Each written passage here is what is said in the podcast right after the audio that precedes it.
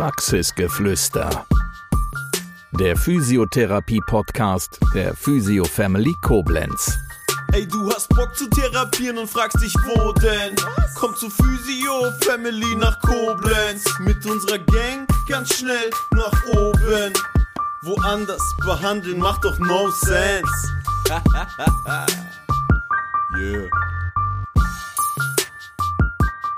Praxisgeflüster geht in die nächste Runde. Unser heutiger Gast, Igor Ammann. Herzlich willkommen erstmal. Vielen Dank. Ja, du bist nicht das erste Mal bei uns, sondern das ist jetzt die zweite Aufnahme äh, mit dir. Ähm, das heutige Thema ist äh, Alzheimer und Stoßwellentherapie. Und dann fragt man sich natürlich als erstes äh, Alzheimer, was hat das unbedingt mit einer, mit einem Orthopäden äh, zu tun. Aber bevor wir darauf eingehen, für diejenigen, die die erste Folge nicht gehört haben, stell dich doch noch mal kurz vor. Ja, ich heiße Igor Ammann, ähm, bin niedergelassener Orthopäde in einer privatärztlichen Praxis in Koblenz. Ähm, die Praxis ist rein konservativ ausgelegt. Zuvor war ich noch im Klinikum Montabaur als Oberarzt tätig, auch operativ und seit März dieses Jahres dann komplett nur noch in der Praxis. Ja, Thema heute Alzheimer und äh, die Behandlung mit Stoßwellentherapie. Ich sagte es ja schon in der Anmoderation, äh, man denkt bei Alzheimer nicht direkt an einen Orthopäden, der da unterstützend tätig sein kann. Aber es ist anders. Ja, ähm, es ist eine sehr gute Frage. Die Frage stellen sich tatsächlich sehr viele. Was hat ein Orthopäde mit ähm, Alzheimer zu tun, also einem, einer Erkrankung aus dem äh, neurologischen äh, Formenkreis, äh, da muss man sagen, ja, ganz klar, die, die Therapie von Alzheimer, die hat sich in den letzten Jahren gewandelt und es ist was völlig Neues aus, auf, den, auf den Markt gekommen. Ähm, ähm, zur Therapie von Alzheimer, nicht nur medikamentöse Therapie, die es ja bisher gab, oder auch ähm, psychologische Betreuung, sondern jetzt auch ähm, seit 2018 eine Stoßwellentherapie. Man kennt Stoßwellen fast aus jeder orthopädischen Praxis bei Erkrankungen wie Kalkschulter, Fersensporn, aber auch Tennisarm. Ähm, die ähm, Therapie mit Stoßwelle ist da sehr effektiv und führt auch da schon zu sehr guten Ergebnissen. Und die Orthopäden haben dieses Verfahren für sich seit Jahren schon entdeckt, arbeiten damit auch sehr lange und äh, kennen sich damit sehr gut aus. Und letztendlich ist diese neue Therapieform in der Alzheimer-Behandlung ähnlich. Deswegen sind die Orthopäden da auch die Vorreiter, muss man sagen, ähm, was ähm, Stoßwellentherapie angeht und haben sich dann ähm, auch mit für die als, also für die, für die Therapie der Alzheimer-Erkrankung auch mit eingebunden. Ähm, Lass uns erstmal drauf schauen, Stoßwellentherapie. Mhm. Wie funktioniert die? Was, was bewirkt die grundsätzlich? Ja, also um nicht allzu sehr ins Detail zu gehen, man muss sich so vorstellen, dass Stoßwellen mechanische Wellen sind. Ähm, die fokussierten Stoßwellen werden elektromagnetisch generiert. Ähm, das heißt, es kommt ein elektromagnetischer Impuls, der dann auf ein äh, Medium auftrifft und ähm, eine sogenannte Mechanotransduktion bewirkt. Das bedeutet, dass physikalische Signale in ähm, äh, Prozesse auf zellulärer Ebene umgewandelt werden. Und das ist das Entscheidende. Das heißt also, durch einen mechanischen Impuls setze ich biochemische Prozesse in Gang, die dann äh, die Zellen, insbesondere jetzt, wenn wir jetzt beim Thema bleiben, Alzheimer-Erkrankung auf ähm, neurologischer Ebene die Nervenzellen regenerieren und ähm, die Verknüpfung, also die synaptische Verknüpfung der Nervenzellen fördern. Ist das für den äh, Patienten schmerzhaft, also so? Also wenn man jetzt zum Beispiel die klassischen Indikationen nimmt, wie ähm, Tennisarm, ähm, Kalkschulter oder Fersensporn kann das unter Umständen schon Schmerzen verursachen. Das stimmt. Also ähm, jemand, der das schon mal bekommen hat, weiß das. Der erinnert sich dran. Dass, dass das wehtun kann. Interessanterweise am Kopf ist es absolut schmerzfrei. Da haben wir überhaupt keine Schmerzen. Wir arbeiten im niedrigenergetischen Bereich zum einen, zum anderen hat die Stoßwelle im Kopf eine Eindringtiefe von ungefähr acht Zentimetern und da haben wir keine ähm, sensiblen Nervenfasern, also Schmerzfasern, die das wahrnehmen könnten. Also Jetzt muss man wissen, dass ähm, ja bestimmte Areale im Kopf, im Gehirn Ja. ähm, getroffen werden dürfen. Ja. Na, wie, wie findet man das raus oder woher weiß man das?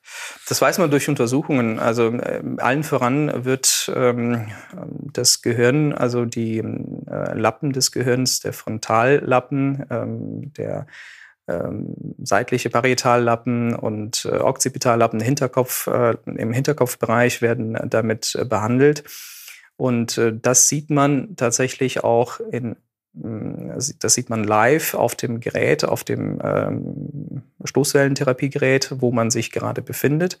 Das Gerät hat ähm, Dateien von einer MRT-Aufnahme vom Patienten und durch eine Koordination beziehungsweise durch eine ähm, Kopplung des Gerätes mit ähm, Infrarotsensoren, die am Kopf oder die an, äh, am Gesicht des Patienten angebracht werden über eine Brille, sowohl ähm, oder ähm, äh, auch zusätzlich am Griffstück befinden sich auch ähm, diese Sensoren. Da weiß das Gerät, wie der Kopf des Patienten im Raum steht. So. Und das wird mit den MRT-Bildern abgeglichen, die ähm, dann in Live ähm, dem Therapeuten präsentiert werden in drei Ebenen. Und da weiß man ganz genau, welchen Teil des Gehirns man gerade ähm, behandelt und wie viele Stoßwellen man ähm, da abgeben muss. Es gibt ein Behandlungsprotokoll und da ist für jeden Lappen eine bestimmte Anzahl an Stoßwellen vorgesehen und wenn die dann erfolgt ist, dann geht man zum nächsten Areal und so weiter.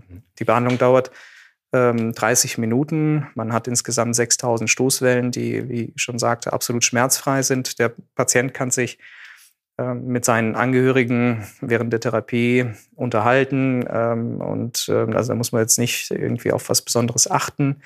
Und ähm, das äh, ja, erfolgt in, in 30 Minuten und dann ist die Behandlung vorbei. Das wäre meine Frage gewesen, äh, Behandlungsdauer und äh, Behandlungsintervalle. Ähm, ihr startet dann mit einer Erstbehandlung, die dauert 30 Minuten. Wie geht's dann weiter?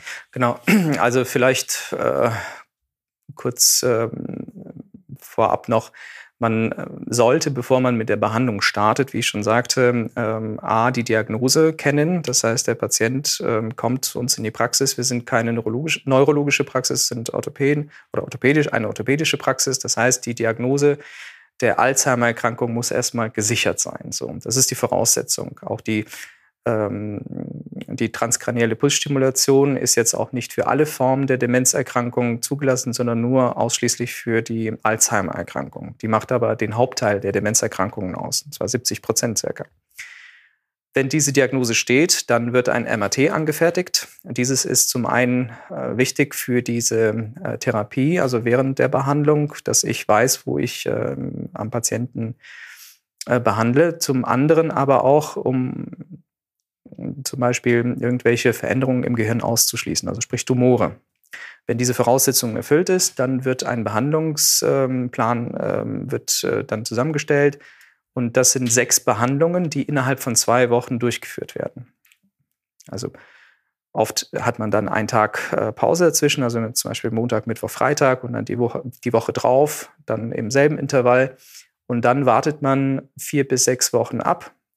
Und bei gutem Ansprechen, wenn man äh, eine Veränderung sieht, die dann auch messbar ist mit bestimmten Scores, dann würde man dem Patienten empfehlen, diese Behandlung aufzufrischen, also alle vier bis sechs Wochen einmal.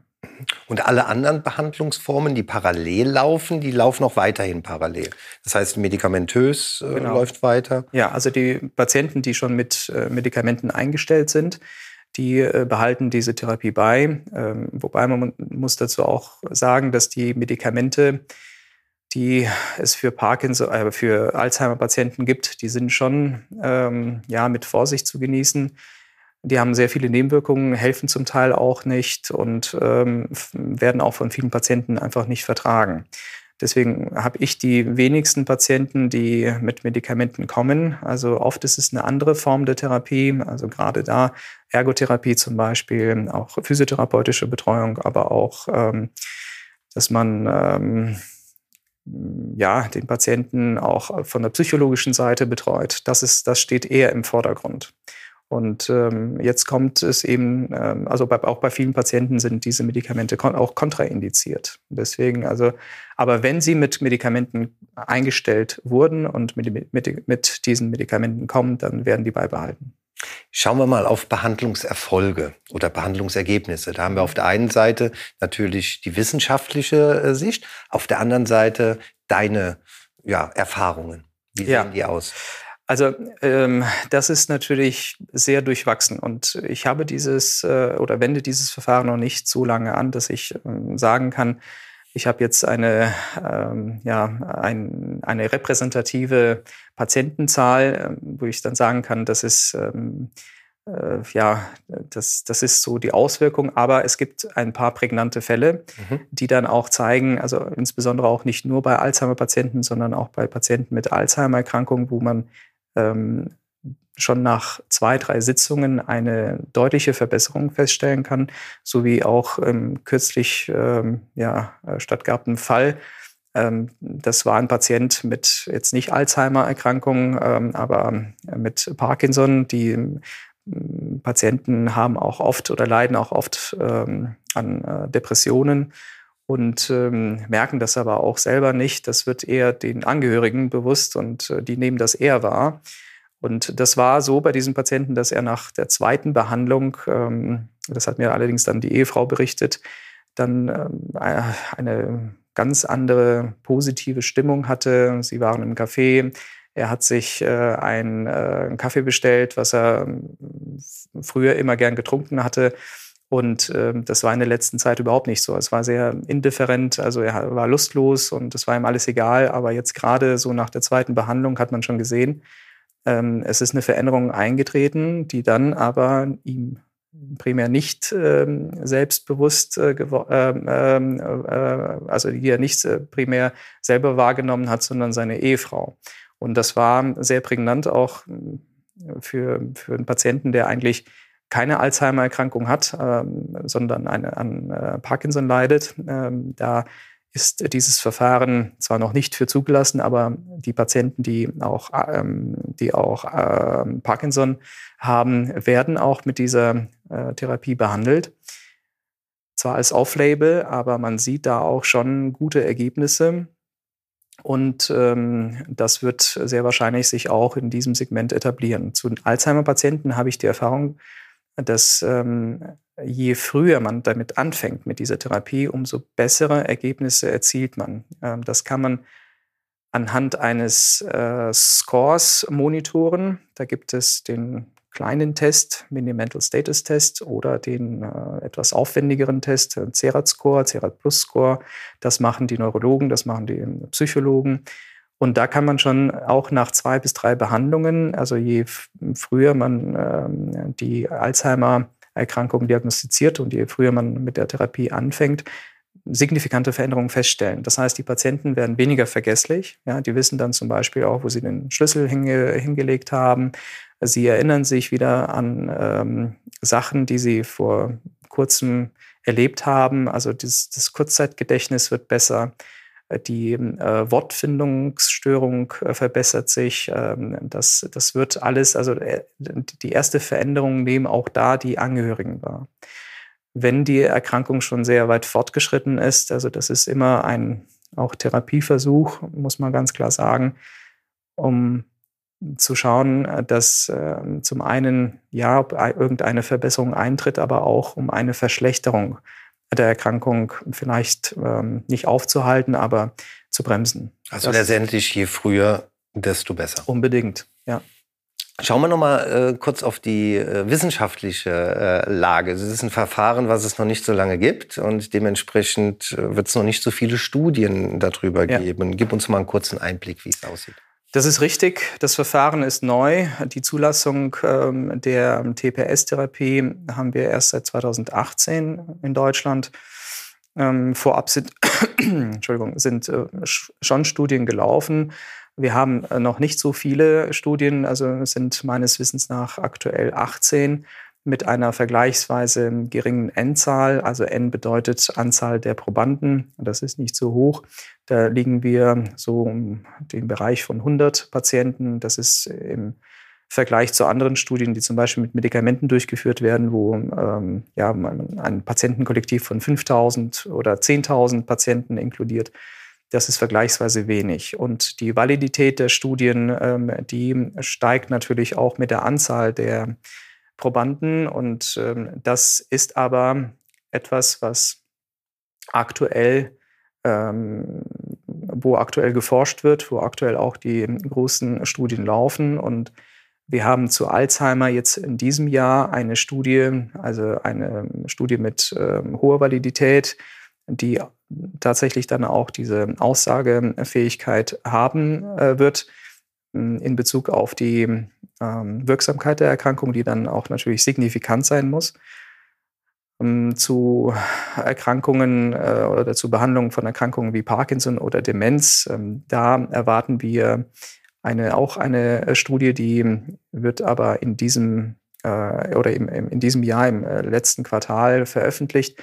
Da haben wir schon vorab sehr positive Ergebnisse und also vielversprechende Ergebnisse. Ich bin gespannt, wie sich das dann auch ähm, in Bezug auf ähm, Depressionen oder auch, äh, was aktuell auch sehr ähm, aktuell ist, ist das ähm, Post-Covid-Syndrom oder das Neuro-Covid vergleichbar mit ähm, ja, einer depressiven Erkrankung, wo die Patienten einfach träge sind, ähm, diese Müdigkeit aufweisen, antriebslos sind und ähm, eigentlich dafür gar keinen Grund haben und ähm, wo man weiß, okay, es gab eine Infektion äh, und danach fing es an. Die werden aktuell auch in Studien eingeschlossen und da haben wir auch eine sehr hohe Therapiequote oder sehr hohe äh, Erfolgsquote mit TPS. Äh, da laufen auch Studien, aber da laufen auch nicht nur Studien für die TPS, also für die transkranielle Pulsstimulation, sondern in alle Richtungen.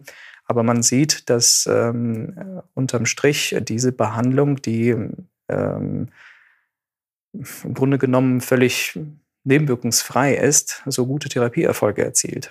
Und zwar nicht nur bei Alzheimer-Demenz. Das heißt, da, wo ähm, wir nicht weiterkommen mit Medikamenten oder wo keine andere Behandlungsmethoden zur Verfügung stehen.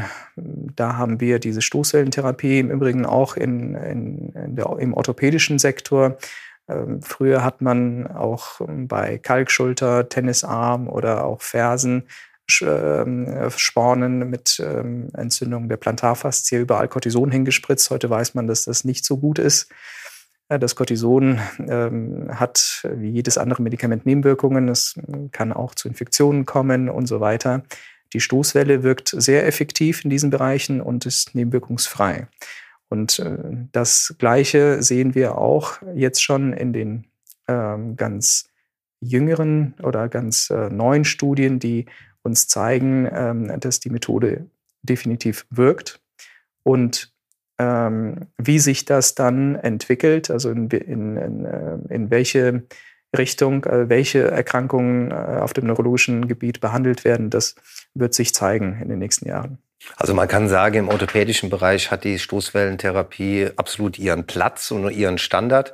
In der Neurologie äh, gibt es gute Erfahrungswerte schon, aber da ist noch sehr viel Platz nach oben. So ist es. Das steckt noch in den Kinderschuhen. Die Orthopäden haben auch ähm, die Stoßwellentherapie nicht erfunden. Also das kommt ursprünglich nicht aus dem orthopädischen Bereich. Das kommt ähm, ähm, ja früher aus dem Bereich der Urologie. Das heißt, es wurden damit äh, Blasensteine, Nierensteine zertrümmert. Ähm, dann haben sich die Orthopäden dafür auch interessiert und man kann damit auch nicht nur diese Symptome wie ähm, Tennisarm oder Kalkschulter behandeln, sondern die Stoßwelle wird auch sehr häufig eingesetzt für ähm, ähm, verzögerte oder bei verzögerter Bruchheilung, wenn zum Beispiel ein Bruch nicht heilen ähm, will oder nicht heilt, dann wird die Stoßwelle sehr häufig eingesetzt, bevor man da ein zweites Mal operiert ähm, und das mit sehr guten Erfolgen. Das heißt also, mit einer Stoßwelle kann man auch Knochenbrüche zum Ausheilen bringen, die primär nicht heilen wollen. Also das heißt, also es ist ein sehr breites Spektrum. Die Stoßwelle verbessert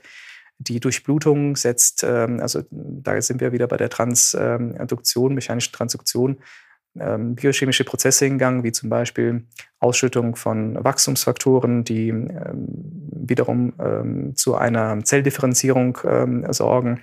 Und diese Zelldifferenzierung äh, macht äh, oder repariert die kranken Stellen, wie das in dem Knochen ist, in der Sehne ist und ähm, beschleunigt auch die Heilung. Und ähm, das passiert eben auf, auf dieser Ebene und mit sehr wenig Nebenwirkungen bis gar keine Nebenwirkungen. Wenn man jetzt Schmerz, den Schmerz ausklammert, dann ist es ein sehr, sehr ja, schonendes Verfahren.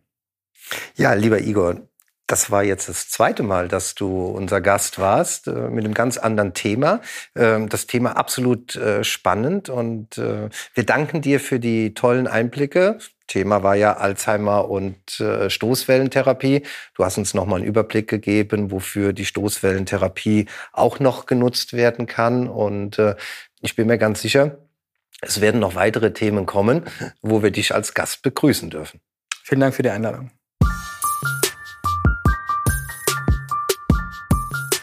Das war Praxisgeflüster, der Physiotherapie-Podcast der Physio Family Koblenz. Bis zum nächsten Mal. Wir freuen uns, wenn du auch dann wieder gespannt zuhörst.